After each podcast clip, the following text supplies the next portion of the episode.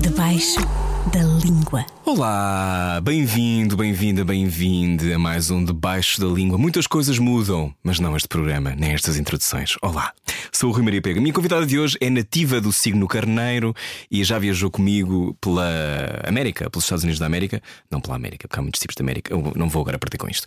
Pelos Estados Unidos da América. Viajámos muito tempo juntos, somos amigos há muitos anos, encontramos em momentos difíceis das nossas vidas e temos uma amizade que eu acho que entra ali no nível da irmandade. Chama-se Maria Botelho Muniz, é apresentadora de televisão, vê-la todos os dias na televisão portuguesa, na TVI, no 2 às 10, com Cláudio Ramos, e está grávida de seis meses. Para além de apresentadora, é também atriz. Como é que a Maria sobrevive também sem ligar aquecimentos em casa? É uma pergunta que farei, obviamente, nesta conversa. Ouça debaixo da língua. Começa agora. Debaixo da língua. I miss his lifestyle of the rich and famous. I miss his Oh my God, that, that Britney, Britney shameless. Maria Botelho Muniz, Oi, lindo. welcome to the show. Bem-vinda ao Debaixo da Língua. Obrigada. Já não estamos num estúdio há cerca de 10 minutos, pois sinto que nos estamos sempre a encontrar em estúdios. Encontramos-nos nestes ambientes. É um, ambiente intimista, com a diferença que aqui não temos o peso, o peso, minha querida, do daytime. Das câmaras, ainda assim vi em full on make-up. Verdade. Não fosse um, não sei, teres aí uma GoPro para as redes. Sabes que eu tenho sempre uma GoPro pronta, nunca se sabe o que é que pode acontecer. Maria, eh, nós eh, já não falamos na rádio.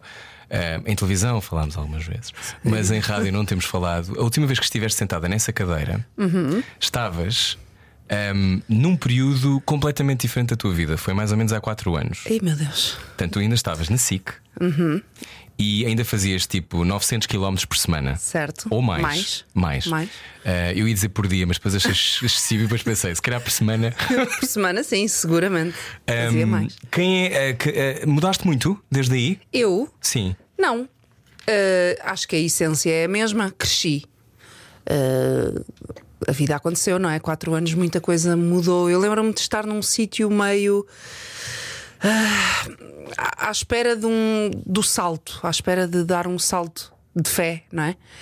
Ah, nessa altura que conversámos, e, e de repente esse salto veio ter comigo, eu dei o salto e a coisa aconteceu e a vida mudou, mudou muito desde, desde então.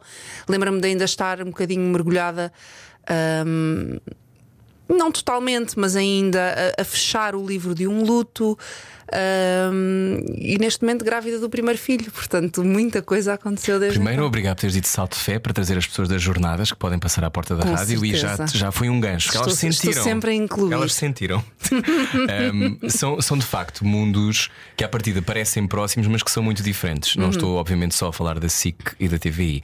Estou a falar do facto de um, o, in- o fim de algo e o início de, de outra fase completamente diferente. Tens na, na barriga neste momento, estás de seis meses. Sim, Uh, como a Maria me corrigiu há pouco, estou no sexto mês. exato. Um, sempre dedicado aos factos e, a, e forma muito centrada. Temos que ser precisos. Precisos. Um, tu, quando dizes que estavas a fechar um livro do luto, tu já estavas numa fase em que a tua vida não era só sobreviver à época. Claro, acho que já estava a viver, mas como ainda não tinha sido ainda não tinha sido posta à prova no campo amoroso, eu acho, ainda estava muito a jogar à defesa, ainda tinha esses medos de como é que vai ser se alguém entrar na minha vida, será que vou conseguir eh, amar outra vez, será que me vou conseguir entregar da mesma forma? Um, acho que ainda tinha essas re- reticências, não é? E aconteceu. Neste entretanto, uh, tudo aconteceu. Portanto, pensar agora na conversa que tivemos há quatro anos é, é outra vida. É outra vida, É outra vida. mas eu acho que tu sempre tiveste uma, uma capacidade, e, e toda a gente eu acho que te reconhece isso das várias pessoas com quem já trabalhaste Hum. e que tem aqui 17 mensagens, não, não tem? Ahm, eu acho que as pessoas reconhecem a tua determinação, o teu foco e a tua Uhum. capacidade de. Eh, eu não sei se é ver longe, mas se é acreditar eh, que há um objetivo lá à frente. Sim. Mas não é bem uma cenoura, pois não? Ou é? Uh, não, porque eu acho que a cenoura hum, dará sempre a sensação que alguém nos está a colocar isso para a frente para nos fazer continuar a andar, Uh, que não é o caso. Hum, eu acho é que há uma, uma Fome? fé, Ah, duas palavras fé com F. fome, força. Fé e fome, força. de que as coisas podem ser sempre melhores e podem e que não estou a caminhar para o nada. Hum. Sempre foste assim. Eu acho que sim. Eu lembro-me nessa altura, há quatro anos atrás, estava a fazer quatro programas ao mesmo tempo Um, e interiorizei. Há pessoas que têm mantras, há pessoas que falam para o espelho todos os dias, há pessoas que escrevem uh, affirmations. As pessoas é? fazem macumbas. Sim, voodoo.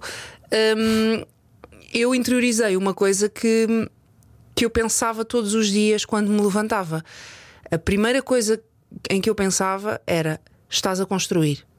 E isso ajudava-me a ir fazer 400 km às 4 e meia da manhã para fazer um direto eh, em Viana do Castelo e vir para baixo no mesmo dia, porque no dia a seguir tinha que estar em Faro. Hum, esse, esse estás a construir foi, foi a minha cenoura. Hum, isto um dia vai te levar a algum lado, isto vai valer a pena, isto vai fazer sentido mais à frente.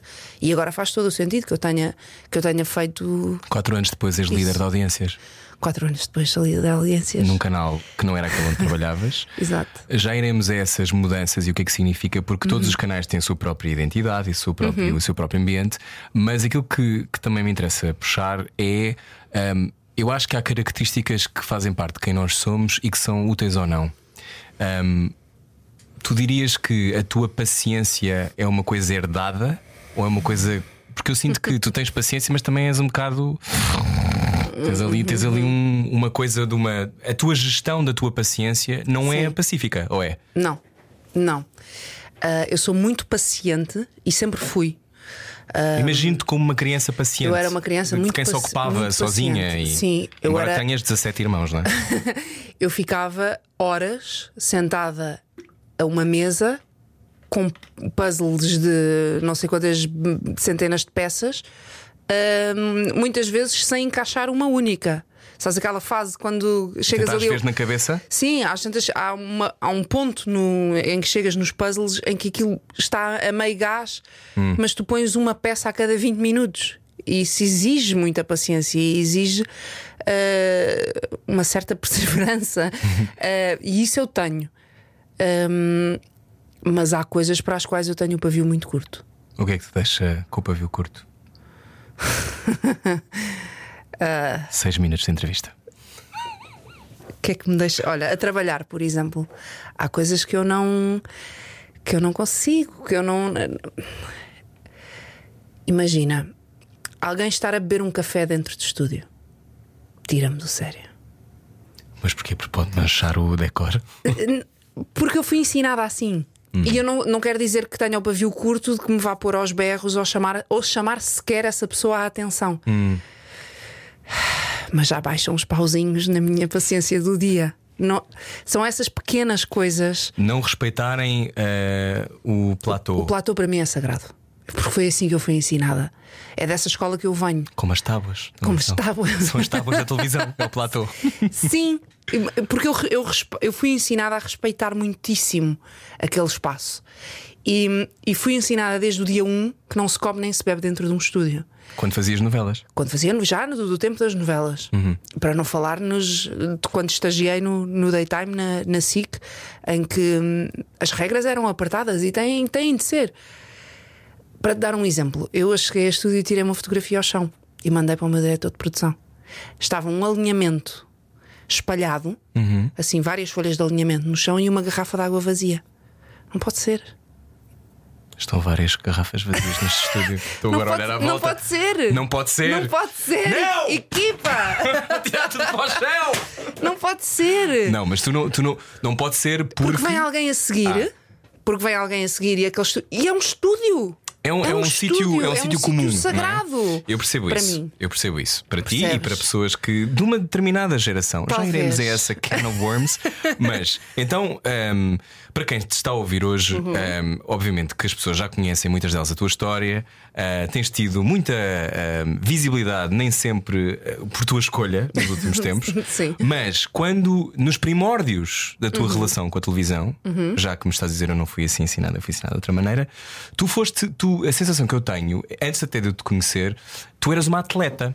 Não é? És uma atleta ahm, na vida, não é? Tipo, fazias várias coisas fisicamente que eram difíceis. Ah, és de resto certificada como lutadora, não é? Sim, sou certificada para lutar com armas em palco. Eu gostei desse olhar como se. ah, mas Já- vais acrescentar ou não já, vais lá, acrescentar? já lá vão muitos anos. sim. Ou seja, eu que agora tive uma micro experiência no Old Vic do que é que é ter. Agora tenho umas adagas hoje e amanhã tenho um machado. Aham. Essas coisas deixam-te. Entusiasmadíssima.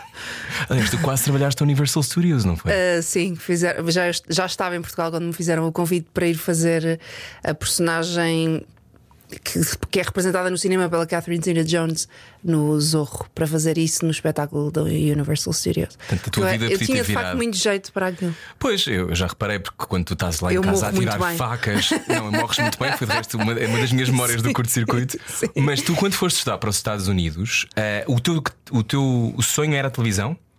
O sonho era o cinema. Cinema. O sonho era fazer cinema, grandes produções de Hollywood, Uhum. claro. Um, Porquê?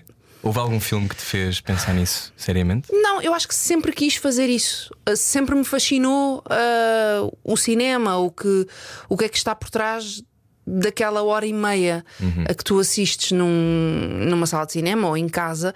O que, é que, o que é que isso implica? O que é que está. O, o trabalho do ator, os cenários, o, o diálogo, tudo aquilo sempre me, sempre me suscitou muita curiosidade. E hum, portanto eu queria fazer parte desse mundo do grande cinema. Hum, Pronto, e depois a vida vai andando e tu percebes, ok, só se safa um em cada 7 milhões. Tu ainda trabalhaste como professora de teatro, não é? Sim, Lá. aulas de teatro Fizeste crianças. dois anos em Nova Iorque, um em LA ou dois, um em Nova Um Iorque? em Nova Iorque, dois em LA. Isso. Ahm, adoras LA? Adoro LA. Coisa que continuo Parece sem perceber. espanto.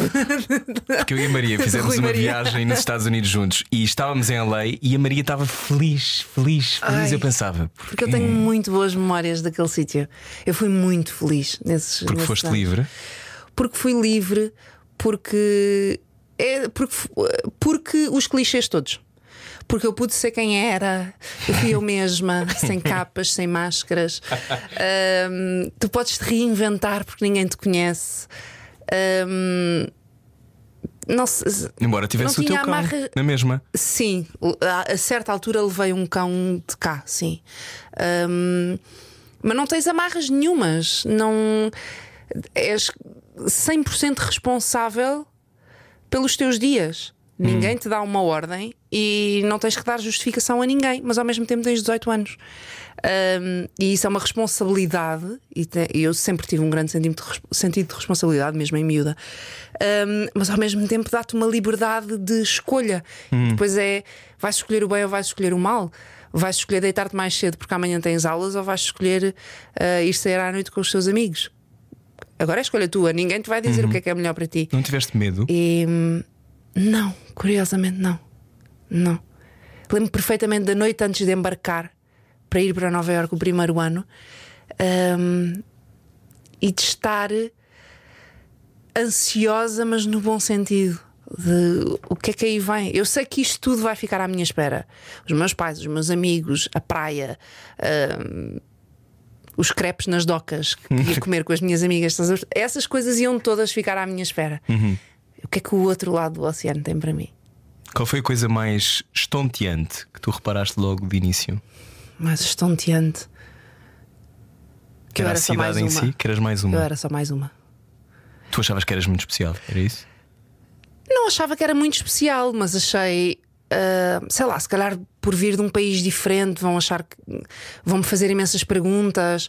E sim, havia uma certa curiosidade, mas tu és só mais um. E, mas isso ao mesmo tempo é ótimo. Tu foste há Sentir. 18 anos? Mais. Ai, não sei. Sim. 20 talvez. Eu fui em 2004, talvez. Portanto, Três. na altura em que Portugal estava quase a ser eh, campeão, não é? Euro 2004. Fui em 2002. Dois. Fui em 2002. 2002. Sim. Portugal, à época, as pessoas à tua volta sabiam o que era? As pessoas acharam de uma enorme coragem. Ninguém ia para os Estados Unidos fazer eh, cursos de teatro. Ahm, fazer conservatórios era uma coisa muito exótica.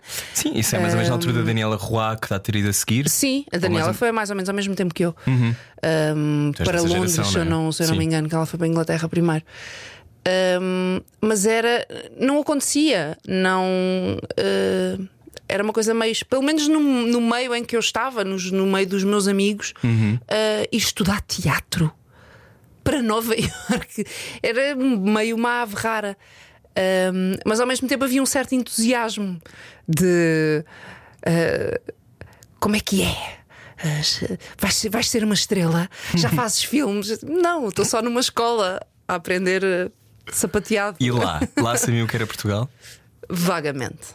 Muito vagamente, que obviamente tive aqueles clichês todos de ah, isso é Espanha ou isso é América do Sul. Uhum. Ahm, houve a certa altura o rumor de que eu era uma princesa. Porque tu comias muito bem à europeia. mesa, não é? Sim, porque eu andava sempre muito direitinha e comia de garfo e faca. Eles achavam absolutamente extraordinário.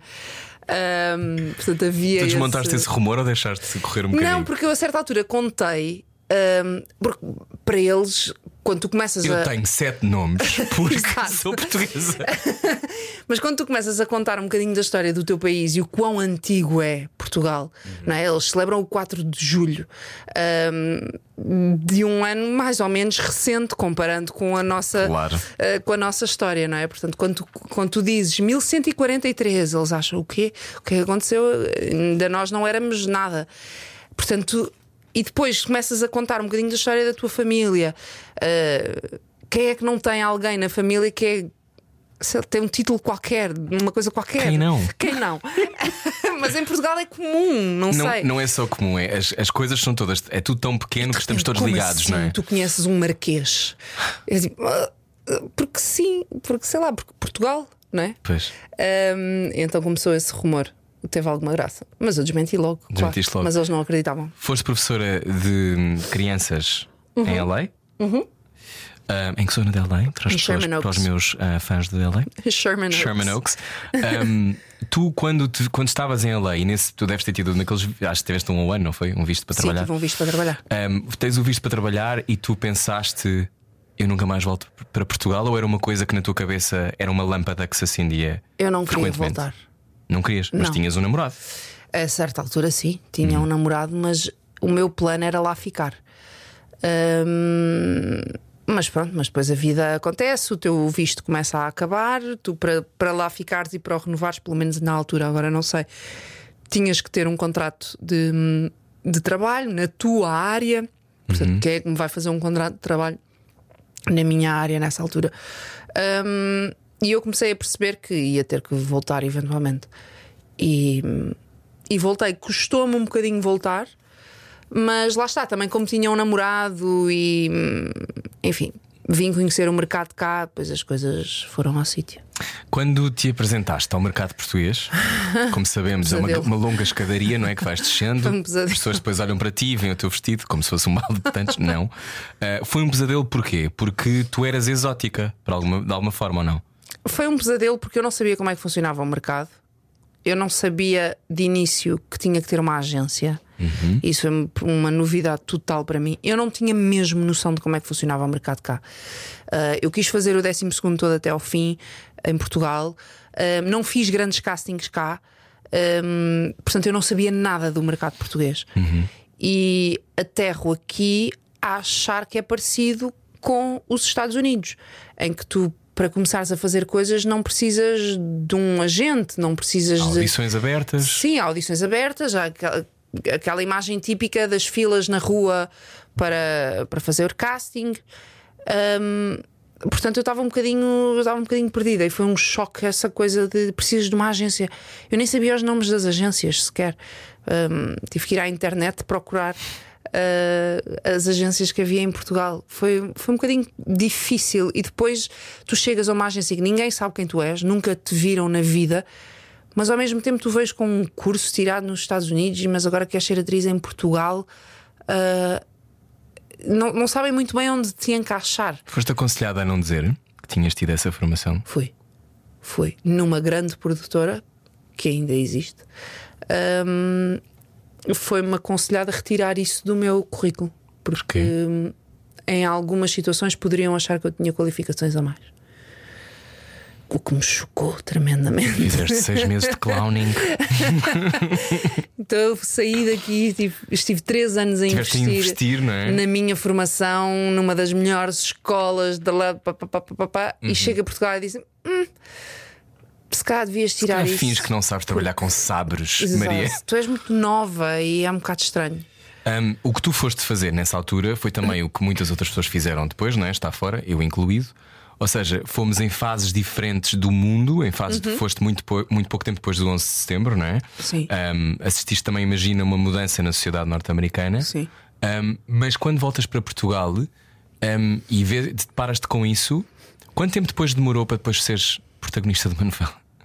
Ah, demorou algum tempo. Eu tinha ideia que tinha sido perto, Não. não? Eu cheguei em 2005 a Portugal e faço a primeira novela em 2008. Ah, uau! Então ainda foi bastante tempo. Foi, foi.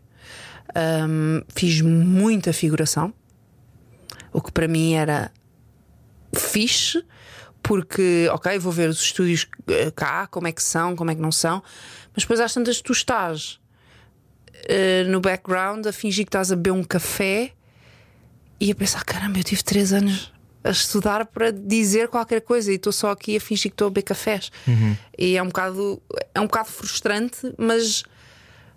hum, mas também te coloca no sítio. Tu não és Achas que ninguém. foi útil Tu só- para a tua- Uhum. Acho que sim. Tu só tiraste um curso. Também não és assim nada, uma coisa extraordinária. Tá bem, Maria, ok. especial. Obrigado. Portanto, mas é, põe, Não, mas as, é põe verdade, as é coisas verdade, um bocado claro. em perspectiva. Claro que depois tu pensas, vês aqueles atores a, a trabalhar. Eu fiz muitos, muito, muita figuração nos morangos, por exemplo, Ahm, na edição da, da Rita Pereira, da, da Cláudia Vieira, do Pedro Teixeira, deles Uhum. todos, dos Desert. Ahm, eu era figurante nessa, nessa série. E, e tu depois vais pesquisar sobre eles e eles também são miúdos que estão a começar, muitos deles, alguns deles sem, sem formação, outros estão a ter a formação ali ou vieram de uns cursos da própria NBP na altura. E tu pensas, fogo, mas eu já fiz três anos de conservatório e estou aqui atrás, na esplanada, a beber um sumo verde. Ahm, E eles já estão a fazer, e, e fica aquele sentimento de para que é que eu fui? E porque é que não comecei logo a seguir, assim que acabei o secundário, porque é que não comecei logo não a fazer casting? não fiz isto, não é? Uhum. E não fiz este caminho. Mas pronto, não era o meu caminho. E fiz muitos castings para personagens de morangos e nunca fiquei. E ficava sempre como figurante. A primeira vez que eu me lembro de te ver foi numa série que dava no Sapo, chamado T2, T2 para para 3, três. que eu via porque achava isto é muito parecido com a minha vida. Foi. Eu fui um programa da tua mãe na Foste. TVI, curiosamente. Falar disto. falar dessa série, eu e os outros protagonistas, a Rita e o Tomás. Um, e lembro-me da tua mãe dizer no ar que nós achámos tipo ultra excitante que nós estávamos ali porque os filhos dela viam. Eu, como assim? Os Sim, filhos da Júlia. Pinheiro veem a nossa sempre. série. E eu era, e era, era, um, era um formato curto, não era? Curto, eram 5, 6 minutos cada episódio. Imagina, isso, foi- isso para, hoje, para hoje seria. Ou seja, hoje isso é o que as pessoas 2008. fazem. Não é? Foi isso. Os TikToks da vida. Sim, sim, sim, sim. Foi absolutamente inovador. Uh, foi a primeira série feita em exclusivo para o online. Websérie. Foi produzida pela Sapo e pela Be Active. E, hum, e nós divertimos-nos imenso a fazer aquilo. Foi muito giro. Depois aquilo eu acho que chegou a passar na televisão já com um outro elenco. Hum, mas foi giro. Só depois disso é que fiz a novela. Foi no mesmo ano. Quando fizeste a novela e soubeste que ficaste, Uhum. o que é que achaste? Ai, morri. Podia lembro-me de acabar sal- o mundo. Lembro-me de saltar. Estava, em- estava no Alentejo com a minha família toda e lembro-me de receber a, a chamada final. Eu sabia que aquela chamada daquela pessoa, Hum. Filipa Serrano, na altura era a minha agente, eh, era para me dizer o sim ou sopas. E eu lembro perfeitamente de atender essa chamada e, hum, e dela me dizer que sim, que tinha ficado. E de eu começar aos saltos no meio da relva, aos saltos, tudo aos saltos à minha volta, perceberam logo o que é que estava a acontecer. E de eu dizer, e com quem? Com quem? Porque eu nem sabia quem era o elenco, com quem é que eu ia contracenar. E ela diz-me: Olha, aquilo que eu sei é o teu núcleo mais próximo, a tua mãe é a Elia Gama. Uh, o irmão com quem tu não te dás bem é o Gonçalo Diniz, Um, o teu primo uh, e assim confidente é o Diogo Morgado, a tua prima e melhor amiga é a Cláudia Vinheira. E eu, o que é que está a acontecer à minha vida? Isto é incrível. E foi, eu acho que foi dos dias mais felizes da minha vida. A tua família é entusiasmada verdadeiramente com estas coisas ou é a mesma coisa que ter, sei lá, uma, uma loja com Eu acho, que é, coisas? eu acho que é a mesma coisa para eles. A sensação que eu tenho é essa, que é gostamos que ela faça isto, mas se fizesse Sim, se fosse contabilista Ao gostávamos da início mesma. achavam giro. Giro no sentido. Quando essa novela estreou, quando o Podia Acamar Mundo estreou, fomos todos jantar à casa da minha mãe para ver o primeiro episódio. A minha mãe abriu uma garrafa de champanhe. Uh, foi tipo um acontecimento. E todos vimos o primeiro episódio em ultra silêncio. Eu apareci numa cena para aí, porque depois o, o, episódio foi reeditado. Eu achava que ia entrar imenso no primeiro episódio porque era o que estava no Sim. guião, mas depois. Depois nunca nada Depois vai. nunca nada Claro. acontece. Passou tudo para o segundo episódio, imagina. Um, e lembro-me de ser uma emoção, ninguém poder falar. Alguém dizia: "Ah, Bro, podes-me trazer. Shhh, shhh." Começava tudo a mandar calar. Um, e foi. Foi mesmo giro, guardo-me mesmo boas memórias dessa, dessa altura. Eles vibravam em- muito nessa altura, porque eu acho que eles sempre me ouviram dizer desde miúda que esse era o meu sonho. Era fazer filmes, fazer novelas, estar na televisão, estar no cinema e verem isso acontecer. Isso acontecer é tão pouco provável, é? se formos a ver as estatísticas. Ahm, foi das primeiras coisas que me disseram no, no curso. Ahm, um em cada 100 alunos desta escola vinga. E o vingar nem sempre é. São estrelas. Trabalham. Trabalham de Ponto. forma contínua. Ponto. Sim. São atores profissionais. Ponto. Ah, portanto, de repente, estar a acontecer comigo, eles sabiam que. que tinha sido um caminho difícil até aí. Foram quase três anos em Portugal sem, sem trabalhar à procura, e fazer castings, e a fazer figurações e tudo mais.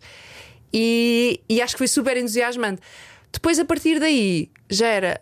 Ah, boa, a sério, fixe. Aham. Hum. Ah. E depois às tantas já é, já é só a tua vida, já é só a normalidade. Eh, claro que ficam felizes com as minhas conquistas, mas eu acho que a minha mãe fica tão feliz com eu ter um programa novo como um dos meus irmãos trocar de trabalho. É igual. Eh, Tu tens muitos irmãos. Tenho muitos irmãos, sim. Seis? Cinco? Cinco. Cinco, acho que sempre são seis, mas tu é que és Somos o se- seis no total. Cinco. Hum, como, como é que é crescer com tantos irmãos? Eu tenho três irmãs, já tenho uma ideia, e depois tenho 19 irmãs que fui adotando ao longo da vida. Hum, tu és uma delas, mas esta, esta coisa de crescer numa família com muitos irmãos, tu és a número Cinco. cinco. De seis. Qual é a grande lição? Que o silêncio vale ouro.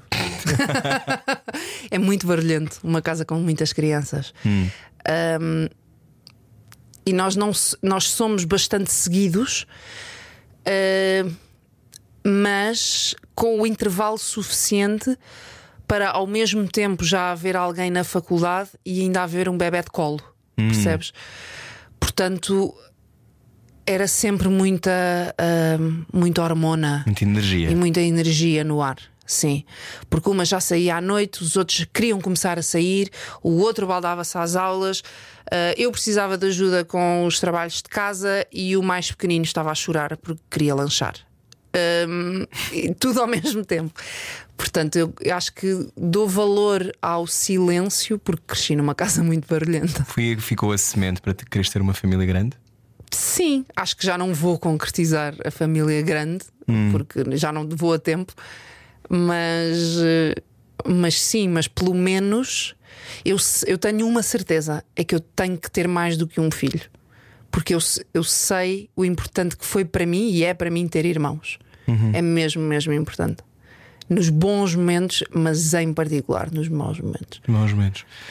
Hum, hoje estás grávida de seis meses, mas estás no sexto mês. E hum, quando, quando descobriste que estavas grávida, hum, ligaste logo à tua mãe? Liguei. Não, Quem é que ligaste primeiro? não liguei a ninguém. Eu mandei uma mensagem ao Pedro a perguntar se podíamos almoçar. Ele estava a trabalhar. Foi num fim de semana, foi num domingo.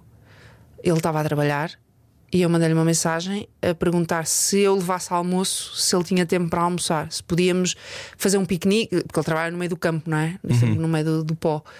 E ele disse: Sim, claro que sim. Até tenho, tenho um sítio muito agir mesmo aqui ao pé que gostava de te mostrar, que tem uma vista brutal. Passei lá de moto, aquelas coisas de pessoas que andam no campo de moto.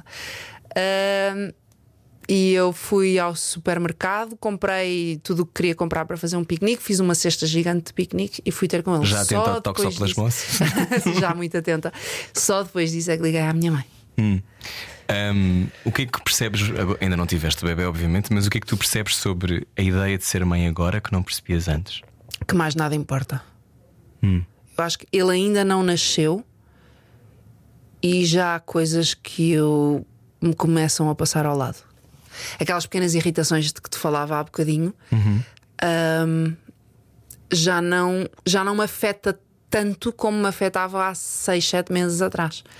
Porque eu não vou perder tempo e energia numa coisa que numa coisa que não é não é uma responsabilidade minha.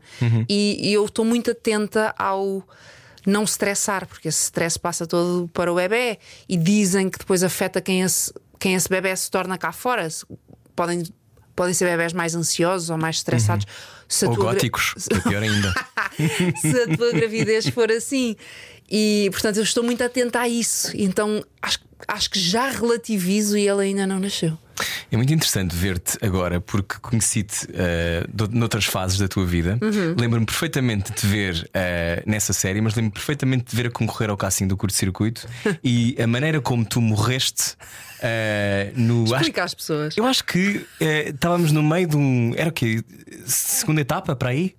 Eu acho que casting? foi logo na primeira etapa. Foi na tua apresentação, não Sim, foi? vocês estavam a apresentar todos os candidatos, todos os finalistas. Sim, todas, todas as pessoas com a sua personalidade. Exato, nós entrávamos, vocês faziam uma ou duas perguntas e nós saíamos. Uhum. E quando eu entrei, tu perguntaste se, como eu era atriz, se eu sabia morrer. Foi assim Sim, sim, sim. E tu morreste lindamente. E eu disse: morro muito bem e atirei-me para o chão. E eu pensei, ela vai ganhar isto. que eu pensei, se há pessoa que Eu percebe de o que é que o curto-circuito são. Não, Não foi ótimo, foi exatamente isso. Eu olhei para ti e pensei, ela vai, ela vai ganhar isto. ela vai ganhar isto. Mas para mim, tu eras a amiga da Ana Guilmar, não é? Que eu não, não Pois, sabia, que eu não conhecia bem. E, e na altura, quando tu ficas, já Uhum. foi depois de vários anos, fizeste essa novela, essa novela correu bem, não é? Sim. Que foi, da- foi a primeira novela a sério da SIC, não foi assim? Ou a Sim, segunda? foi assim a primeira grande aposta. A primeira Sim. aposta podia acabar o mundo, Uhum. em que havia cavalos. Havia cavalos, eu montava a cavalo, andava de moto, fiz 30 por uma linha. Um, aquilo acaba e depois uh, a tua, o teu caminho na representação não foi simples. Não, não Que, é também, que é também esquisito, não é? Fazes uma novela, É. tens uma expectativa. tinha uma expectativa. Quando acabou essa novela, eu achei, já está. Não é? Agora chamam-me para a próxima I'm e in. para a próxima. Uhum. Já está, já entrei. E não foi assim. Mesmo, fiquei parada, completamente parada, mais de um ano, ou mais ou menos um ano, Uhum. Ahm, sem perceber porquê, porque tinha corrido bem, pelo menos a minha. o feedback que eu tinha era que tinha corrido muito bem a minha personagem e, e era super bem aceito pelo público. Ahm, as pessoas já me reconheciam no supermercado como a Inês, que era o nome da minha personagem. Portanto, havia feedback Tinhas caracóis nessa altura, não tinhas? Tinha. Aliás, eram os meus caracóis. Sim, tu eh, tens caracóis levados naturais. ao extremo. Mas sim. E, e depois não aconteceu nada. E eu tive que, tive que me mexer, continuei a fazer mil e um castings. E. O que é que esse tempo te ensinou? Uf, que. que, a, que a guerra não está a ganha na primeira batalha. Uhum. E que não é, não é porque fazes um trabalho que vai correr bem que as pessoas vão memorizar quem tu és. Tinhas dúvidas quanto ao teu talento? Sempre. Sempre. Sempre. Sempre. Mas tu és a melhor. E acho que, no, acho, que no dia, acho que no dia em que deixar de duvidar perco- Hum. é porque perdi o respeito àquilo que estou a fazer. No sentido em que, ok, eu consigo reconhecer que o tenho, E porque tu trabalhaste, não é? porque o trabalhei Uhum. e porque o trabalho todos os dias, mas eu tenho sempre. Eu tenho sempre presente que possivelmente há quem a faça melhor. Uh, se- seguramente há quem faça melhor. Seja o que for que eu esteja a fazer. Há alguém que no meu lugar faria melhor. Um, portanto, eu tenho que fazer o melhor que eu posso para, para continuar dentro da liga. Percebes? Acho que é isso. Não sei, não sei se isto faz sentido. Faz, faz. Eu acho, acho que é, é teres, a, teres o respeito também pel- pelas pessoas que vêm, não é? Que é eu vou dar o meu melhor e aquilo que eu vou tentar fazer o melhor que sei. Uhum. Ah, não há pessoa mais preparada do que Maria Botelho Muniz. Ah, nesta, nesta entrevista eu não tenho uma linha escrita. A Maria, quando eu me entrevistou. a morrer. Não, mas, mas tu farias lindamente. Eu acho, eu acho é que tu funcionas de outra maneira. Tu és muito preparada e isso é maravilhoso. Sim. Isso é Não me maravilhoso. sinto segura de outra forma. Não te sentes livre sem, sem preparares muito? Não, como- exatamente o oposto. Não, não mesmo. Eu sou incapaz incapaz, de me sentar à frente de alguém sem ter lido pelo menos uma biografia, sem ter. ah, não digo que tenha as perguntas preparadas, porque isso não tenho, ah, mas eu tenho que saber o máximo possível sobre aquela pessoa. Senão eu não. Eu, ah, fico muito ansiosa. Um, quando ganhas o curto-circuito e, portanto, foram vários anos, trabalhaste como atriz fazias, foste fazendo outras coisas, mas não tiveste o wipe inicial, não é? O wipe que conseguiste com aquela novela. Uh, o, teu, o teu movimentação para a apresentação era uma coisa que tu querias fazer ou foi uma coisa do Não. vou tentar, vou pôr as fichas neste cavalo para ver o que é que acontece? Eu fui ocupar o tempo.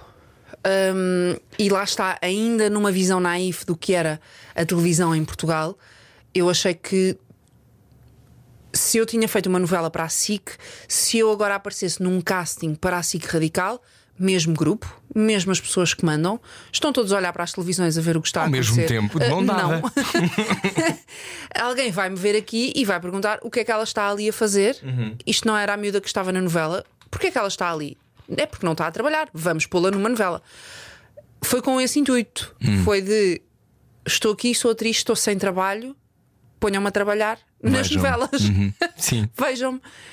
E não aconteceu, ninguém reparou que eu ali estava a E fazer ganhaste. o casting e a coisa foi andando. E eu pensei: pronto, olha, vou fazer o melhor que eu puder, porque depois sou muito competitiva. Portanto, já que aqui estou, vou. Agora quer ganhar, não é? Ah, e ganhei. E de repente era apresentadora de um programa. Foi, E- foi bizarro e arrumar tive isso. que abraçar isso. Foi bizarro arrumar isso na tua vida? Porque é, porque é outra coisa, é outro É mundo, outra não é? coisa. Um, mas é dentro do mesmo mundo. um, aprendi muito rápido que aquilo também tem o seu quê de representação e isso entusiasmava-me. Eu sabia que no curto-circuito, pelo curto-circuito passavam muitos atores, muitos realizadores e eram conversas que até me interessavam ter eh, e pessoas que eu gostava ou gostaria de conhecer. E foi, foi muito por aí de olha, agora já circulo nos mesmos corredores, uh, vai que passa aqui alguém e me reconhece e me põe outra vez na novela. Foi sempre nesta coisa de eu hei de voltar às novelas, um, mas isto até, até está a ser divertido. E depois apaixonei-me completamente por aquilo. E se é para fazer, é para fazer bem. E se é, e se é para fazer, é para estar preparado. E é para. Os sonhos mudam quando se. Quando se Evoluem. Evoluem. Evoluem. Qual, qual passou a ser o teu sonho? Quando, quando... Eu acho que o sonho é o mesmo, é contar boas histórias. Uhum. Um, e tu podes contá-las em ficção ou podes contá-las na vida real, Uhum. através de outros protagonistas que não és tu. Tu deixas de ser o protagonista e isso é uma lição. Uhum. Um, mas fazer outro protagonista brilhar dá exatamente o mesmo. A mim dá-me o mesmo gozo. Uhum. Quando aquela história corre bem e no fim, é pá, ganda convidado, sim. E eu consegui que ele lá chegasse, eu consegui que a história ficasse bem contada e, e que tivesse um princípio, um meio, um fim um, e um fio condutor que fez sentido para quem está lá em casa. Dá-me um gozo imenso. Qual o lugar da fé na tua vida ao longo desse período e depois? Da fé. Fé não tem que ser numa coisa maior. Eu acho, eu acho que sempre acreditei que não estou sozinha. Há sempre alguém ou alguma coisa que me ampara. Um, e acho que sempre acreditei, apesar de todas as dúvidas e de não ser sempre a pessoa mais segura, eu sempre acreditei que se não fosse de forma natural, que com trabalho eu conseguiria. Um, acho que acreditei em mim nesse sentido. Pode, posso achar que não tenho o talento para, ou que não vou ser a melhor, mas eu sei que ninguém vai trabalhar tanto como eu. Eu vou trabalhar tanto que vou conseguir ser tão boa como. Um, nisso sempre acreditei. Mais ou menos nessa altura que se dá um corte muito violento na tua vida. Um, hoje estás numa fase completamente diferente. Uma das coisas que, que mais me comove é ver a tua evolução a esse nível e perceber que foste fazendo o teu caminho. Mas o luto é uma coisa muito. Eu não sei se, se quem nunca viveu um luto a sério se consegue perceber exatamente o que é. Mas é um processo com muitas etapas. Sim. Um, quando o teu luto começa com a morte do teu namorado, isso é uma coisa que, que é evidente para ti? Achaste que, que o trabalho te salvaria e que, te, e que te orientaria? Ou percebeste que, ok, isto agora vão ser Muitos, muitos meses, muitos, muitas etapas. Eu achei que no início, mesmo início, eu achei eu nunca vou sair deste buraco. É impossível eu recuperar disto. A única coisa que me vai manter viva e que me vai manter eh, de pé é o meu trabalho. Não, eu não pensei eu vou-me atirar ao trabalho e ao mesmo tempo fazer este processo porque do outro lado do túnel está a luz. Não, não havia luz, eu estou no fundo do poço, mas eu sei que tenho que continuar a viver. Portanto, eu vou viver através do meu trabalho, porque no meu trabalho não é sobre mim, é sobre quem está à minha frente a ser entrevistado, é sobre os meus convidados, é sobre a banda que está em palco, é sobre o conteúdo que eu tenho que produzir. Uh, e enquanto eu estou a trabalhar, eu não estou a pensar na escuridão que é a minha vida. Um, depois, ao longo de todo o processo, tu começas a ver uma luzinha lá ao fundo, mas o trabalho, para mim, foi sempre o motor que me, foi sempre o que me tirou de casa. Lembras-te do dia em que viste essa primeira luzinha? Não. Acho que não. Porque é tão tenue ao início que tu nem sabes muito bem se o que estás a ver é uma luzinha. Um, porque tu não acreditas. Eu não acreditei durante muito tempo. Eu sei, eu lembro-me. Eu não acreditava que eu pudesse sair dali. Que pudesse dar a volta à vida, que por muito que eu acreditasse para os outros, porque se tivesse acontecido a ti, eu era a primeira pessoa a dizer-te isto vai melhorar, tu vais, tu vais sair daqui, vais sair deste sítio. Mas quando és tu que lá estás, é tão é tão solitário, é tão escuro, é tão angustiante que hum, a tua vida passa a ser aquilo. E hum, eu acho que tu só notas que houve uma luz quando de repente já estás do outro lado. E ah, espera, eu hoje não chorei. Será que devia ter chorado? Rimo demasiado alto. Será que devia ter rido? Exato. Aí começas a questionar os pequenos momentos de felicidade, mas já quando eles estão a acontecer, tu não os vês aproximarem-se. Eu, pelo menos, não vi. Perdoavas-te nesses momentos ou não? Não. Não, há um gigante sentimento de culpa. Lembro-me da primeira gargalhada, isso lembro-me perfeitamente. Que dei uma gargalhada com vontade e uma fração de segunda é, é automático. Quem és tu? Quem és tu para estar a rir? Não podes estar a rir tão cedo. E, e questiona, questionas tudo. O porquê é que estás a rir? Não tens o direito. A pessoa já não está cá. A pessoa nunca mais vai rir. Ahm, passaram X dias, X meses, X horas. É pouco tempo para estás a ter uma reação dessas. Quem é que está aqui à tua volta? As pessoas que estão à tua volta, o que é que estão a pensar? Será que estão a pensar que afinal está tudo bem? E agora? Vão deixar de estar aqui quando eu preciso porque acham que eu já estou ótima? Não. Começas a questionar tudo. De- Então, essa coisa de agora vão achar que eu estou bem, isso atormentava-me. Não é que eu quisesse que me dessem colo constantemente, mas e se eu precisar? Vão-me atirar isto à cara. Então, mas no dia estavas ótima, estavas a rir. Não vão perceber esta montanha russa. E questionas tudo, e, cul- e a culpa é, é enorme. Eu, eu trago este tema não porque ah, te queira fazer sentir coisas, mas porque acho mesmo. Eu acho que tu deste, tu deste uma entrevista ao Observador sobre o luto que eu achei muito generoso da tua parte. Será agora um livro. Ah, é? Um beijinho para a Sara Antunes de Oliveira que me ligou a dizer que. que Beijinhos essa- à Sara. Sara que é uma extraordinária profissional. Maravilhosa. Muito melhores perguntas do que eu. E eu, eu trago, eu trago, este, trago este tema porque eu acho que nós ainda não sabemos falar do luto. Porque acho que nós, enquanto sociedade, ah, embora sejamos mais tristes do que outras culturas, ah, falar da morte não é uma coisa ah, para a qual estejamos educados. Sim. E não é uma coisa muito confortável. Não é, não é? Sim. Ahm, o que é que, como é que tu percebeste que, que a névoa estava a levantar? Não sei. Eu acho que é a mesma coisa com a, com a luz do fundo do túnel. Eu acho que tu só percebes quando, quando já levantou um bocadinho. E quando, e quando percebes que nesse dia não choraste, aquilo que eu estava a dizer há bocadinho. Eu acho que é, é aí que tu percebes que a coisa está a melhorar. Hum, mas Sentiste apoiada? Muito, muito, muito bem rodeada. Acho que não podia ter melhor família, melhores amigos. Um, melhor acompanhamento profissional. Estive mesmo muito bem rodeada. Tive É preciso acompanhamento profissional, não é? Para mim foi. Um, eu recomendo a toda a gente, estejam num, processo de luto ou não. Eu acho que toda a gente deveria ter terapia e deveria ter acesso uh, à terapia. Um, mas num processo de luto, para mim foi crucial. Foi mesmo.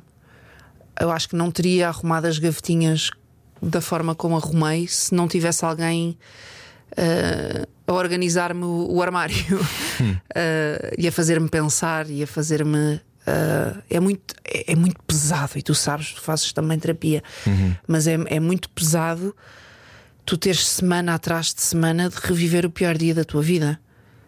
E às tantas não te apetece. Não, eu não me apetece. Era a segunda-feira que eu fazia. Portanto, começava logo a semana com uma nuvem em cima. E às, e às tantas não te apetece ter aquela conversa outra vez. Hum, e, e às vezes começas a sessão a falar de uma outra coisa que nada tem a ver, mas inevitavelmente vais lá parar. E, e remexe e questionas e é, é muito, muito pesado. Depois vais para casa ainda a remoer e ainda a chorar no carro. E, e há um dia em que em que já consegues. Eu acho que tu farias muito parecido. Que já consegues fazer humor negro, em que já consegues rir da tua própria desgraça. Ah, e aí vais assimilando que, ok, está a começar a, ir ao sítio. Para além do luto da pessoa já não estar, é também o luto dos teus sonhos, não é? É o luto. Que era uma coisa que tu dizias muito, eu lembro-me, tu dizes muito o luto da vida que eu ia construir, da família que eu ia ter.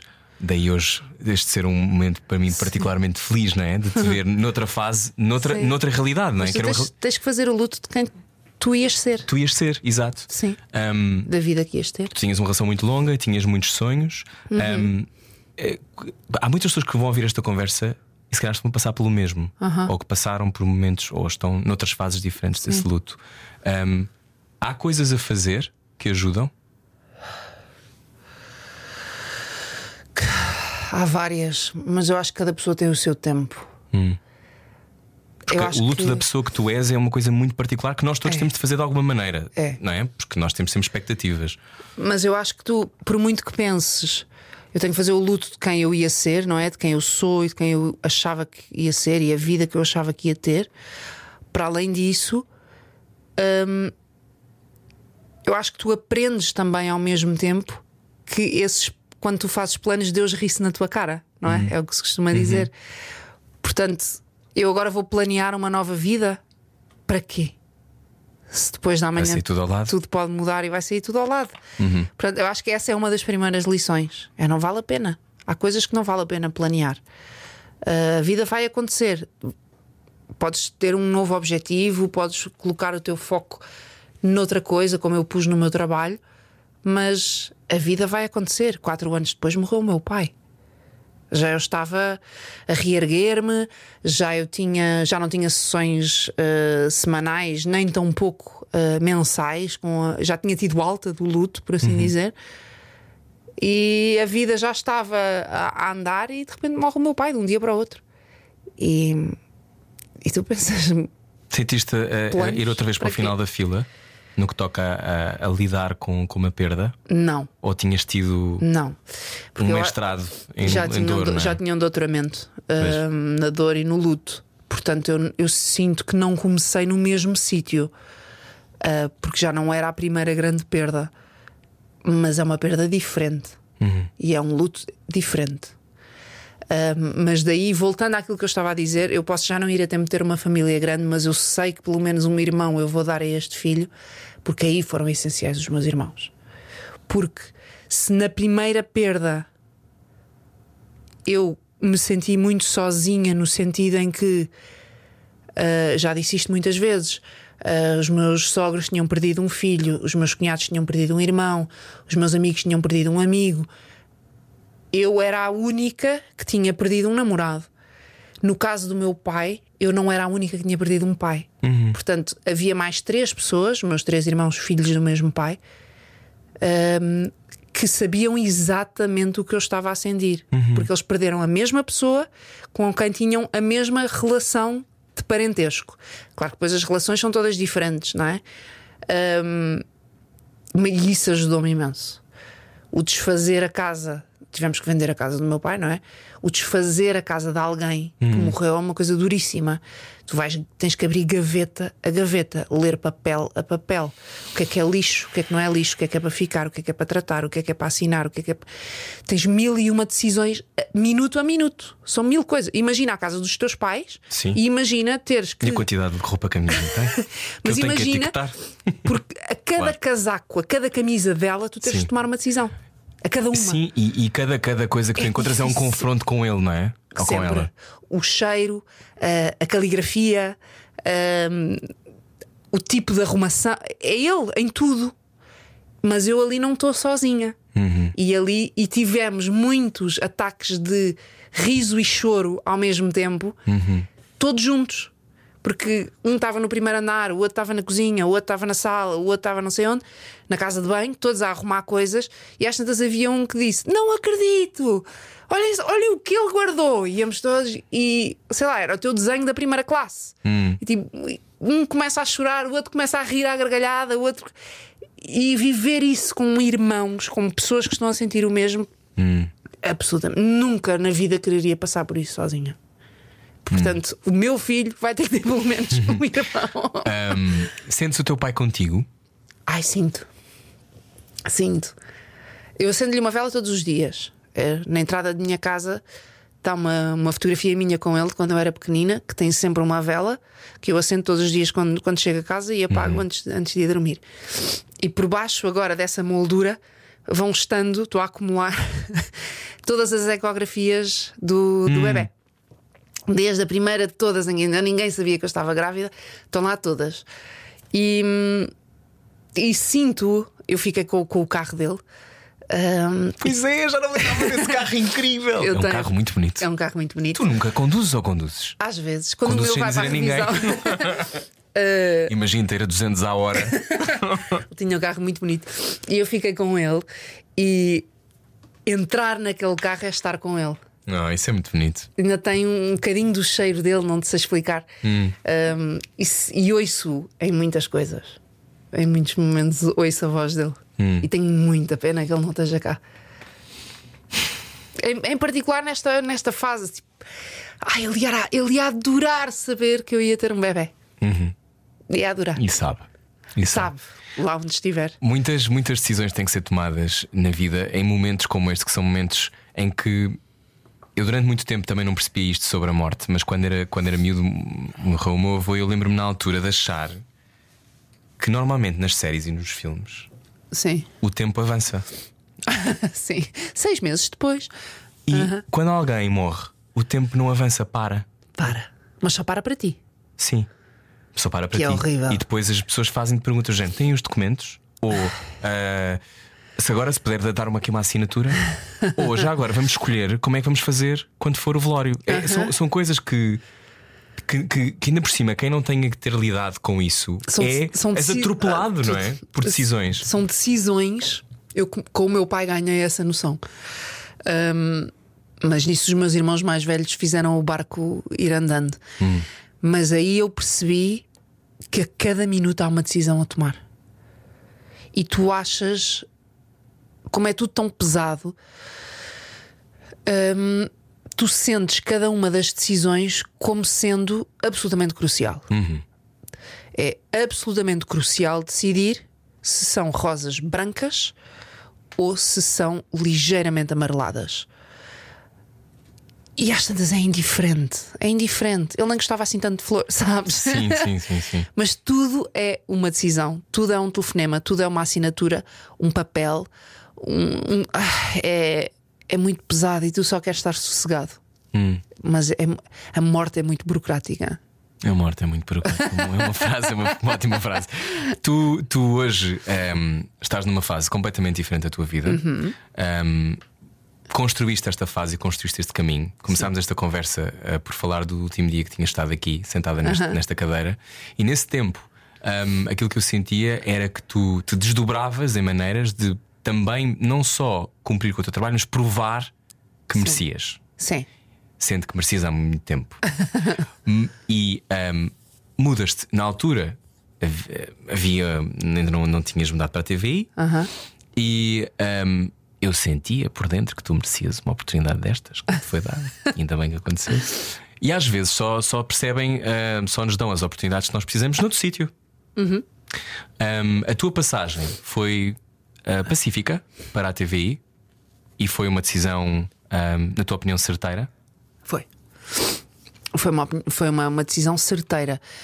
Se foi pacífica internamente, eh, talvez já não tanto. Ahm, tu saís de um sítio onde estiveste 12 anos, eh, é difícil. É sair de casa dos teus pais, não é? Para ir viver sozinho. Por muito que queiras ir, eh, sabes que a vida não vai ser, não vai ser a mesma. Ahm, mas eu acho que foi uma boa decisão. Sim. Então, se tiveres que um, falar deste tempo da tua vida, como é que definirias? Desse tempo de mudança. Ne- Neste tempo agora? Agora? Ai, eu estou mesmo feliz. Nós tivemos esta, uma- um bocadinho desta conversa no, no outro dia. Sim. Eu sou mesmo feliz a fazer aquilo que estou a fazer. E chateia-me um bocadinho que as pessoas não acreditem que nós somos de facto felizes a fazer aqueles formatos. Porque há- eu acho que há muita gente ainda que acha que. que. Não sei, que Os olha, formatos de entretenimento são menores? De entretenimento, de daytime, de daytime em particular. Hum, acho que há muita gente que é muito bizarro para algumas pessoas porque é que nós gostamos tanto de estar aos pulos e aos saltos às 10 da manhã a comer feijoada. Farófias. Exato. Uh, as não sei, mas eu não sei porque é que acham assim tão estranho, porque eu divido. Eu atesto que eu sei que tu adoras. Eu fico mesmo feliz por ti porque eu sei que estás feliz a Portanto, fazer. eu estou mesmo, mesmo feliz. Eu adoro fazer aquele programa, adoro fazer aquele horário, adoro trabalhar com o Cláudio, adoro a minha equipa. Ahm, Não gostas é que deixem cafés espalhados e alimentos? detesto que deixem coisas espalhadas pelo estúdio, mas isso é uma guerra que terei até ao fim dos meus dias. Ahm, portanto, se eu tivesse de definir a fase em que estou, tanto pessoal como profissional, a mais feliz até agora da minha vida. Acreditavas que ias poder ter este momento? tinha fé que fosse acontecer, mas não te vou dizer. Eu sabia que estava reservado para mim. Não, não sabia. Não. Porque há tanta gente que merece e não consegue, há tanta gente que fica para sempre na segunda, na segunda linha à espera e que, e que acaba por nunca ver o sonho a concretizar-se. Eu sempre tive isso muito presente. Eu vou trabalhar o máximo que eu puder. Hum, eu vou provar através do meu trabalho que eu mereço lá estar, mas depois se eu vou lá parar ou não, não depende de mim e não depende mesmo. Do quê? Depende da decisão de alguém. Claro que tu tens que ter a preparação para, tens que ter o talento, tens que ter eh, a capacidade de trabalho, hum, o público tem que estar do teu lado. Enfim, há uma série de. há uma lista inteira de coisas hum, para estares naquele lugar. Mas a decisão não é tua. Não é porque tu trabalhaste durante, no meu caso, que é 16 anos ou 15 anos para ali chegar, que algum dia te vão pôr ali, não é por isso.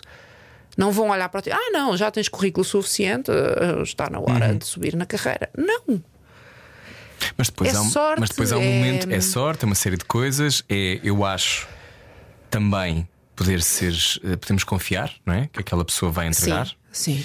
Um, muitas pessoas às vezes não percebem algumas escolhas não é, que acontecem em televisão e depois muitas vezes tem a ver porque comercialmente são rentáveis, porque chegam a horas. São uma porque- série de fatores. São muitos fatores. Um fator que é inegável é que as pessoas ou veem ou não veem. Sim, E no teu caso, veem. Hum, graças a Deus. Ah, um caminho suado, não é? Uhum. Não, não diria que o. Sentes que o caminho do programa foi suado? Eu não tenho esta sensação. não, tivemos Tivemos os nossos altos e baixos, claro que sim. Uhum. No sentido de que não foi uma, uma uphill battle, não é? Não tiveste o tempo. Senti que estavas logo ali a disputar uh, Sim, a vice-liderança, não é? entramos bem, sim, entramos muito bem quando estreámos. Uh, depois passámos por uma fase mais à frente, um, mais de batalha. E, mas fomos, subindo e fomos conquistando. E Como é que é saber que as pessoas vos escolhem? Qual é a sensação? É. Como é que se diz humbling? Ahm, Põe-te põe no lugar, de alguma forma Eu acho que é. hum, tranquilo, não deixa-se que te suba a cabeça, não é? Não, eu, não, isso não pode. Isso não pode. No dia em que sobe é o princípio do fim. Hum, eu acho, eu fico extremamente honrada que àquela hora haja uma série de pessoas que escolhem, é a sua vontade própria, ligar a televisão naquele canal para ver aquele programa com aqueles apresentadores. Acho isso super especial. Fico mesmo, mesmo contente. E há muita gente, é muito engraçado. Eu ando na rua, ando pouco, não é? Mas se vou ao supermercado, perguntam pelo Cláudio. Se o Cláudio vai ao supermercado, perguntam-lhe por mim. E é muito giro sentir que as pessoas gostam mesmo de nós e gostam mesmo de nos ver juntos. Hum, e dizerem-nos que não perdem um e que e, e citarem coisas do programa porque estão lá todos os dias e já conhecem as nossas, as nossas piadas eh, recorrentes. É ser a escolha de alguém, seja para o que for, mas ser a escolha de alguém num horário tão importante que carrega tanto peso e tanta responsabilidade hum, é muito especial. É muito especial. E acho que não é por causa disso que nós não podemos vacilar.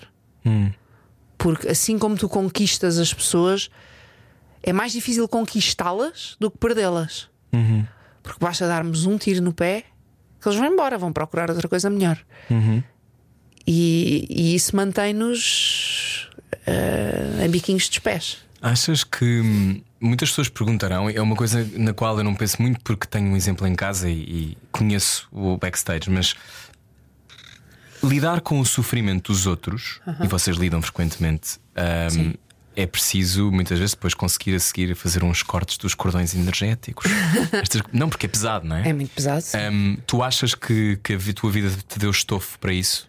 Ou achas Para que. cortar esse. Não, para seres capaz de receber e Ai, acolher sim, esse sofrimento. Sim, sim, sim. sim. Tu comoves-te muito, não é? Com, com os teus convidados. E há uma coisa que a tua mãe, curiosamente, Uhum. me disse há muitos anos, e volta e meia, quando a encontro, continua a dizer-me, porque eu ainda não aprendi totalmente essa lição: é não leves tudo para casa. Tu não podes resolver os problemas de todas as pessoas e não podes levar contigo todas estas pessoas para casa. Porque depois torna-se mesmo muito pesado. E eu isso ainda não aprendi a fazer há histórias mais fáceis de desligar e de cortar essa, esse cordão energético, como estavas a dizer, mas há outras que, dependendo da fase em que estás, por exemplo, agora estou grávida, não é? Óbvio.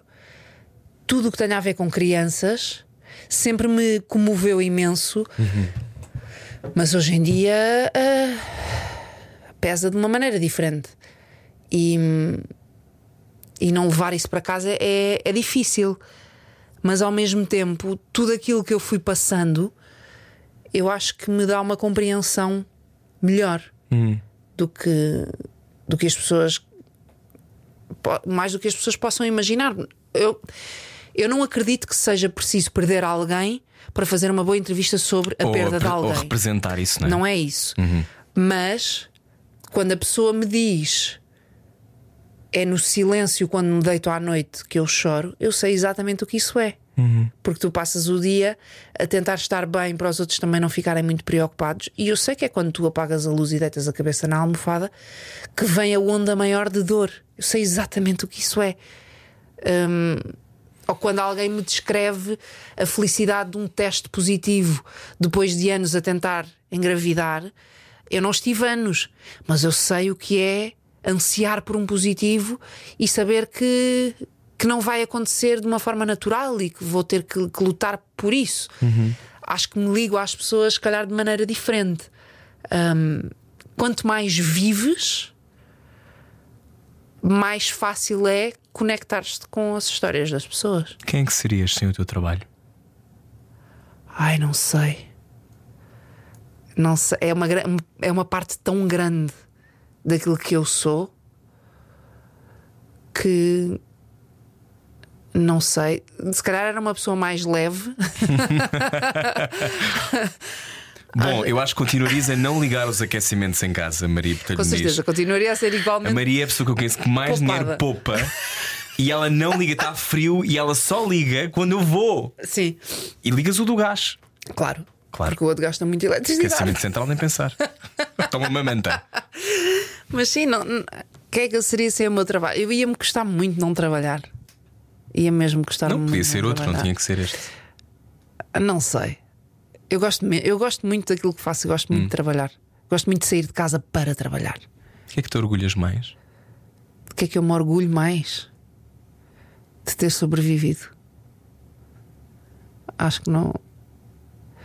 Acho que há aqui uma, uma força qualquer que acaba por vencer nesses momentos. Em que é que mentes a ti mesma? Que um dia aquelas calças que lá estão no armário ainda vão servir outra vez. Ah, isso traz-me. Eu não, não vou, obviamente, entrar nessa, naquela conversa chata do outro que escreveu a crónica sobre ti, ehm, que tive o seu- os seus 15 minutos de fama. Sim, já Eh, chega. Tardio, mas ehm, Eu- Mas eu acho que isso é uma coisa que todos nós fazemos. o quê? Mentir. Essa, mentira de Ah, ah, eu vou guardar estas calças que isto um Ou dia. as calças, ainda, ou outra coisa qualquer, não é? ainda vou entrar neste eu é, casaco. com todo, eu é tipo com recibos. Que é, Ainda eu vou, vou guardar isto, disto. eu vou tratar disto um dia, exato. Tu conheces-me, ainda vou tratar disto, que nós temos o mesmo contabilista. Bom, hum, há uma coisa, há uma coisa que, que também me faz pensar quando, quando, quando te ouço falar sobre essa questão, que é tu viveste uma coisa agora muito chata, que Hum. foi ah, o olhar, entrar nas conversas das pessoas, que é uma coisa que eu acho que tu não adoras. Exato. Detesto ser o tema de conversa. E eu lembro-me de te ligar e tu estás tranquila. Sim. E passado um bocado, Já não está. já não estar. Sim. Porque foste quase obrigada a ter que ter uma posição sobre a crónica que escreveram sobre ti. Não vale a pena entrarmos muito nesse tema, mas o que é que este, este acontecimento Aham. coletivo Sim. hum, te ensinou sobre a relação que tu, como protagonista, ou como apresentador, ou como figura Sim. que aparece na televisão, deve ou não deve ter com a esfera pública? Ou seja, Como assim? Não vou esclarecer. Vou esclarecer um bocadinho. Que é, ahm, sim, Rui, faz bem o teu trabalho. Ahm, não, a minha pergunta é: ahm, muitas vezes Hum. nós podemos reservar um bocado para nós. Eu não vou, eu não vou posicionar, eu não quero me posicionar. Sim. E depois, eu acho que quando se está num lugar como o teu, há uma zona cinzenta que é eu falo todos os dias para pessoas. Se calhar vou ter que dizer alguma coisa. Sim. Ah, não só por mim, mas porque, sei lá, pelas mulheres, Sim, pela- sim, seja sim, por sim, quem sim. for. Ahm, Eu só falei sobre isso exatamente porque estava nessa posição. Eu Uhum. não queria falar sobre o assunto. Eu, por mim, tinha tido uma segunda-feira, saiu, a crónica saiu num domingo, eu teria tido uma segunda-feira tranquila, Uhum. uma terça-feira normal e quarta-feira já não seria assunto. Sentiste-te encurralada? Encurralada, se calhar, um bocadinho forte, mas senti que as pessoas pediam e queriam muito uma reação minha. Ahm, algumas porque queriam ouvir o que eu tinha a dizer sobre o assunto, outras porque se veem representadas ahm, naquilo que eu faço, ou naquilo que eu digo, ou naquilo que eu mostro ah, diariamente. E, e veem em mim um veículo com, com uma voz um bocadinho mais alta e que chega um bocadinho mais longe. E, e queriam ver-se defendidas também, porque aquilo não é só sobre mim, não é? Se dermos dois passos atrás, é sobre todas. Ahm, e, e- e, portanto tive de ter essa conversa e, e tive de O que é que aprendeste? que estou tão bem sossegada em casa. Ap- Aprendi. Eu achei curioso, desculpa, É, diz, termina. diz, diz. Não achei curioso na altura, porque uma das coisas que tu dizes na entrevista ao Manuel Luís Goxa é que muitas pessoas que te defendiam agora eram também aquelas que te Ai, criticavam no passado. Claro, não é? Um, quando eu te faço a pergunta sobre como é que lês a tua relação com o público e o que é que nós devemos ou não devemos dizer, ou tu deves ou não deves dizer, Sim. tem a ver com um tempo em que toda a gente hoje diz tudo, não é? Toda a gente, Sim. não só, não é aquela coisa muito batida do "Ah, as redes sociais permitem que as pessoas se expressem. Não é isso. Nós, eu acho que nós há, há uma zona da intimidade que, que estamos todos um bocado histéricos, não sabemos muito bem até onde ir. Um, mas tu dizeres isso publicamente eu achei justo. Achei justo tu dizeres isso, porque há também uma certa, em inglês diz-se virtue signaling, não é? Sim. De de repente eu estou com ela. Mas muitas vezes são as primeiras pessoas que nos atiram para debaixo do comboio. Certo. Um, Mas eu acredito que as pessoas ev- as pessoas evoluem, não é? crescem. Um, eu se calhar também disse coisas há uns anos que hoje em dia não diria, porque cresci, porque aprendi, porque tive contacto com outras pessoas que me ensinaram melhor. Um, portanto, eu não eu não digo que Quem te criticou não quem me pode evoluir. criticou no passado Uhum. não possa, entretanto, ter aprendido e se ter revisto e agora ter uma posição diferente. E acho ótimo, ainda bem que isso, que isso acontece. Uhum. Agora, há casos em que eu sei que não. E. Ok, ainda bem que estão do lado certo da batalha, Hoje hoje, neste momento, mas é porque fica bem. Escolham essa posição mais vezes. É Hum. só isso que eu peço. Hum, porque eu. te- Esta, se calhar este- não é estranho, mas se calhar as pessoas ah, ai, eh, faça, faça humildade ou whatever que seja. Dizer "Ah, eu, te- eu detesto ser o centro da conversa, detesto mesmo. Hum. E as pessoas podem achar, ah, então, mas para que é que tem uma vida pública? Porque é que, hum, porque é que então faz uma carreira na televisão? É uma consequência, não é? É uma consequência. Eu só quero contar boas histórias, seja em personagem que não é sobre mim, é sobre aquela personagem, seja enquanto apresentadora em que não é sobre mim, é sobre o meu convidado. Uhum. Ser o tema da conversa foi. Ap- Aprendi que me deixa muito mais desconfortável do sido. que eu achava. Nunca tinha estado tão Desta no- forma, não. Não. Desta forma, não. E não gostei nada. Uhum. não gostei mesmo nada. E fez-me admirar Portanto, calhar tens de ainda cancelar mais. a abertura do teu OnlyFans. não é? Não, mas fe- fez-me admirar hum, ainda mais pessoas que são o tema de conversa todos os dias. Que Seca. cansativo, que pesado, Que maçada ou que bruxedo. Que bruxedo. Que carapaça é que essas pessoas têm que ter? Já viste? Sim. Quando tu és a capa de revista todos os dias, porra. Não almejas esse su- sucesso transversal? Esse, O de. Não, porque esse. esse porque esse- ser tema de conversa? Não, não, não diria ser tema de conversa, mas com. With. uh, como é que é? Big problems. Não, big powers. Comes great responsibility. With, great, power, comes great, responsibility. responsibility. No sentido de que quando se tem uma enorme visibilidade, essas coisas, inevitavelmente. Ou seja, tu tens estado Claro nas revistas sim. mais do que alguma vez na vida porque fazes um programa daytime e tu sabes Sim, que sim, essas revistas vivem desse. A nossa entrevista, que raramente. Ficam a saber, com debaixo da língua, às vezes há muitas coisas que as pessoas não vêm buscar. Vai provavelmente ser ouvida porque és tu. Hum. Não é? Portanto, isso tem uma, tem uma vibração. Sim. A questão é se a tua continuidade em televisão, a partir disso crescerá, não é? Talvez. Queres que aconteça isso? Qual é o teu maior sonho? Eu já estou a concretizar. Já? Eu acho que sim. Não gostavas de Claro que ter a- outros papéis? Agora, quando chegas lá, queres outras coisas, queres mais, queres diferente. Ahm, mas há quatro anos atrás, tu deves-me ter feito a mesma pergunta. Uhum. E eu devo ter respondido: o meu sonho é apresentar um programa de daytime, Uhum. em particular as manhãs de um grande canal de televisão. Já estou a fazer isso. Ahm, das primeiras entrevistas que eu dei em 2008, estava a fazer o Podia Acabar o Mundo. Quando me perguntaram qual é o meu maior sonho, eu disse ser mãe. Eu estou a pouco mais de três meses de o concretizar. Portanto, eu acho que já, eu já estou a concretizar tudo aquilo a que me a, a que abriu o coração ah, para concretizar. Se quero mais programas, quero.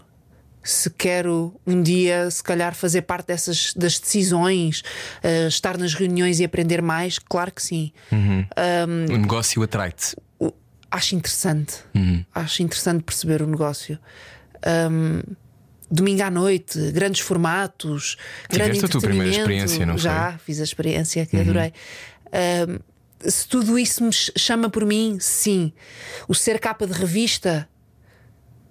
Se for por um bom motivo, se for para me não apetece. Se for para ser o tema de conversa, Há uma- há uma coisa- negativa, ainda se calhar não me apetece. Há uma coisa no daytime que às vezes, ou melhor, tu podes te divertir e divertes e não sei o quê, mas é muito engraçado. Tu tens um, um sentido de humor muito sofisticado e muito cáustico que ah, nem todos os dias podes mostrar, não é? Enquanto vem uma maçada de peixe e a Não, seguir temos que falar claro. sobre ah, estes As naprons. coisas têm o seu lugar. As coisas têm o seu lugar. Ah, que memórias tens do filho da mãe, Ai, Maria? os melhores. Vocês quase pegarem fogo ao meu closet. É Sim. uma memória que eu tenho. Com as luzes. Sim. Decidiram fazer iluminação com os focos do meu closet, colocando um papel com fita cola.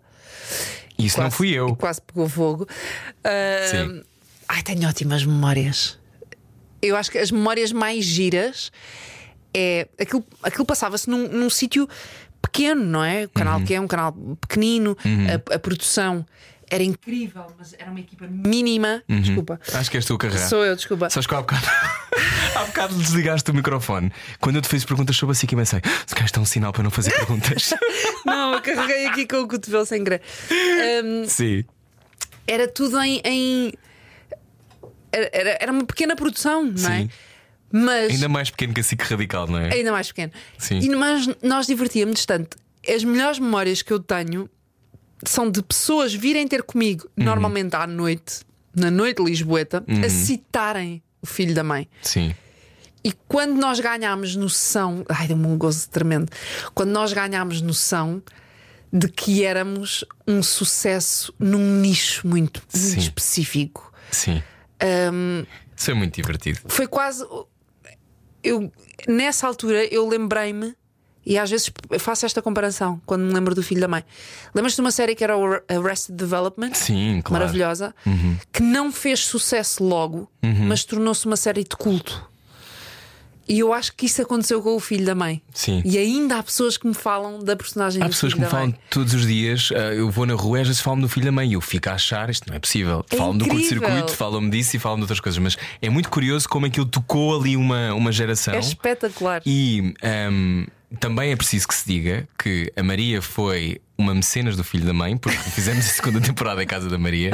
Ah, e não só isso, tu ajudaste a escrever vários guiões. É verdade. Tem muito É do verdade. teu texto lá dentro. Sim. E, ah, e eu escrevia sempre melhor quando estava ao pé de ti. Ai, mas ah, Era não eram divertidas essas noites. Era tão engraçado. Eu e a Maria ah, escrevemos os guiões.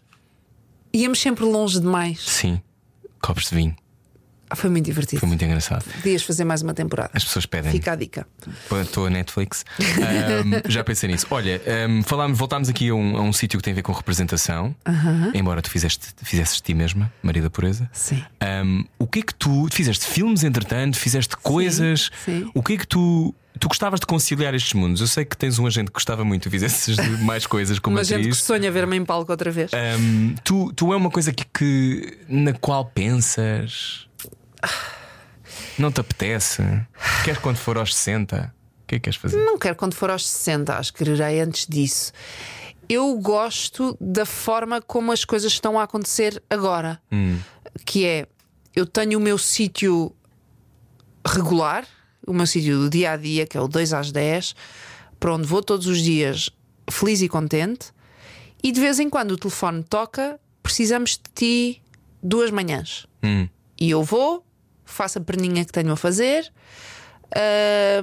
ou precisamos de ti uma semana quando é para um se a filme. perninha ou fosse um. Christopher Nolan, Ai, complica. anda cá a fazer o Inception 2. Aí vou ter que falar com a TVI. Ahm, mas eu gosto de conciliar as duas coisas, porque o daytime é trabalho diário e é trabalho que, obviamente, me dá alguma segurança, não é? Uhum, claro. Um, não tem fim à vista que eu saiba. Uh, estamos bem, estamos a ganhar, uma equipa segura. Um, e o, o resto traz-me aquela aquela lufada que, que às vezes faz falta de ir fazer uma coisa diferente Sim. e de ir eh, mexer com as borboletas da barriga. No entanto, eh, poucas coisas mexem com as borboletas da barriga, como o casamento de Bruno de Carvalho. Ahm, a TV também tem dado alegrias a esse nível. Muitas. Ahm, se tivesses que escolher um formato para fazer, tu fizeste o Big Brother muito tempo também. Sim. O que é que adorarias fazer? Survivor. É a Oh, mesma, Maria, é a vamos ser mesma honestos. resposta Porquê? de há 10 anos. Eu não percebo o Survivor. Acho, pa- acho uma, acho uma maçada. Não é. Para mim é dos melhores O que é formatos. que é? Episódio, edição pai 47, não? Acabei agora a 40 e. Sim, a 46, acho. Eu acho genial, porque tu viste todas, eu sei. Tu viste todas, não é? E agora acabei uma australiana, sim. Todas. Da- das línguas que eu consigo compreender, vejo-as todas. Ah, porque eu adoro aquele formato, porque é. É tudo aquilo que eu gosto num, num reality. Tem estratégia, tem a parte. Tem, a- tem a parte mental, tem a parte social, porque eles têm que se dar uns com os outros, porque são eles que se expulsam uns aos outros. Tem uma parte física muito exigente em termos de desafios que eles têm diariamente. Tem a parte física do ponto de vista de não há nada para comer, vocês Ai, têm ai, que ai. sobreviver, vão lá apanhar cocos e tentar pescar. Hum, e ao mesmo tempo, em- eh, conforme o tempo vai passando, tu vês o, a insanidade a tomar conta, porque eles ficam mais paranoicos, porque Claro. comem menos. Hum, é incrível, eu adoro vi um esse formato que não era o Survivor, mas deve ser uma coisa que deves conhecer de certeza, em que eles ficam na neve ou tipo no deserto, em condições absurdas, não é o Survivor? sim. E têm que sobreviver sozinhos, sozinhos. Sim, tipo com um canivete. assim, giro, mas não. Tipo, a, a da altura era, tinham de, têm de comer, têm- o que eles querem mesmo é apanhar um, não é um guaxinim, uma coisa qualquer desse género, porque tem mais gordura. E a gordura é melhor para o cérebro. Aham.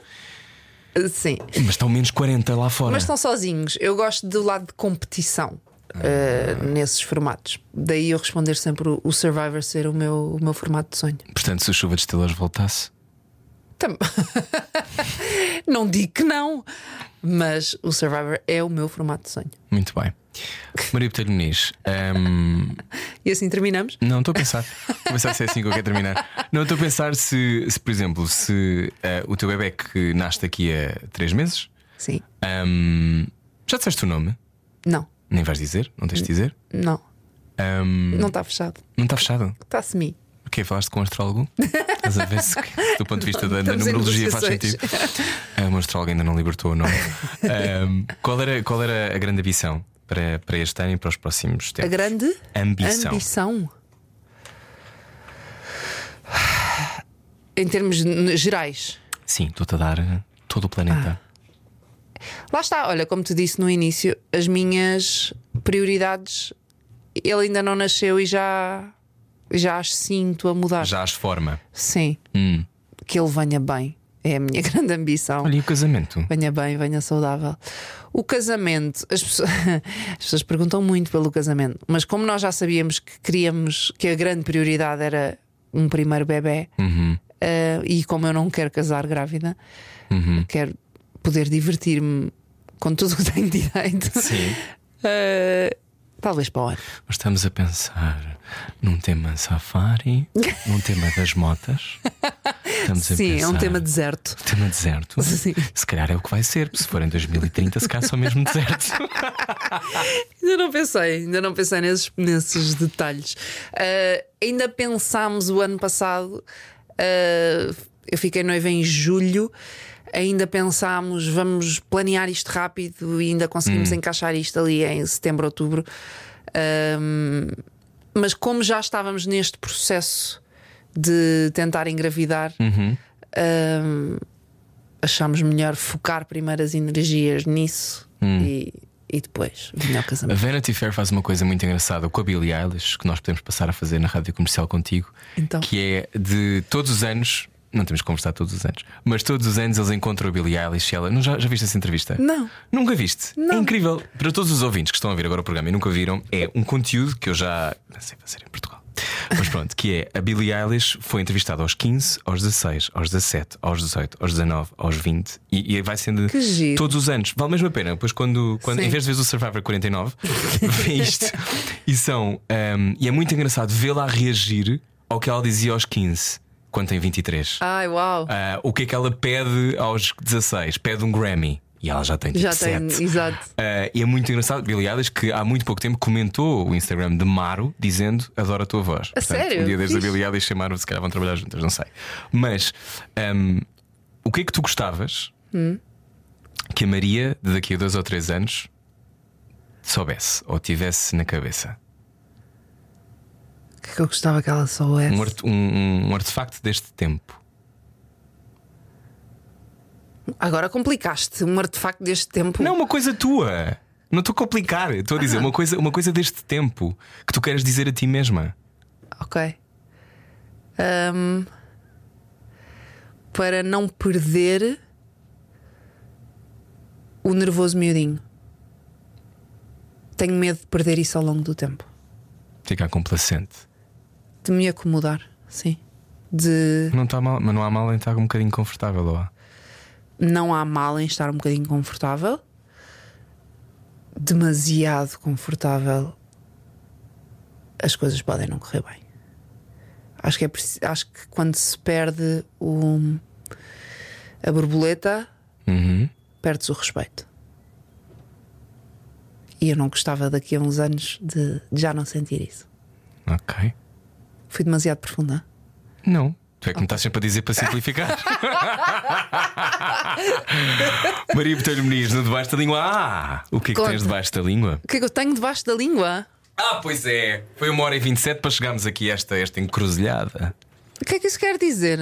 Oh Maria, o que é que isto quer Simplifica. dizer? Simplifica. O que é que tens? O que é que tu guardas? O que é que tu não dizes? Ai, tanta coisa. O que é que tu dirias ah, que, que não, que não tens dito? Ai, Arranjem uma vida. Arranjem uma vida. Maria Botelho Muniz, Dixit, simpático. 31 de julho de 2023. Ah, embora este programa vai sair mais tarde, aqui no meio das jornadas. Ah, pois. Graças a Deus. Tenho saudades de trabalhar contigo. Espero que um dia Vamos a aconteça. isso. Vamos a isto. Agora vamos Quando só. ah, já almoçámos, se calhar, talvez agora vamos lanchar, não sei. O que é que tens para fazer a seguir? Tenho que ir preparar um programa, Rui. Quando se perde o respeito, perde-se é Tem que ir, tra- tem que ir tratar e, e programar vai, vai, vai, e 18. trabalhar. Vai, vai, vai trabalhar. Maria Botelho Muniz na Rádio Comercial, conversas todas as quintas-feiras no Debaixo da Língua. Beijinhos, Maria. Beijinhos. Debaixo da língua. Um programa da Rádio Comercial. Como não viver apaixonado pela Maria? Se sabe como é que se faz, por favor, diga-me e depois, eh, se calhar, fazemos um grupo de ajuda, todos juntos. Sentados uns para os outros, ouvir os melhores momentos do 2 às 10. bom, voltamos para a semana. É sempre bom receber a Maria Muniz. Na próxima semana recebemos o Padre Paulo Duarte. Falaremos sobre fé no momento em que o país recupera das Jornadas Mundiais da Juventude. Em que lugar está a Igreja Católica no coração das pessoas e, sobretudo, na sociedade. Ligue-se na próxima semana ao Debaixo da Língua já sabe, pode sempre concorrer com as suas ideias de convidados. É só enviar-me propostas e depois logo vejo se quero. E é isto. Falamos para a semana. Adeus.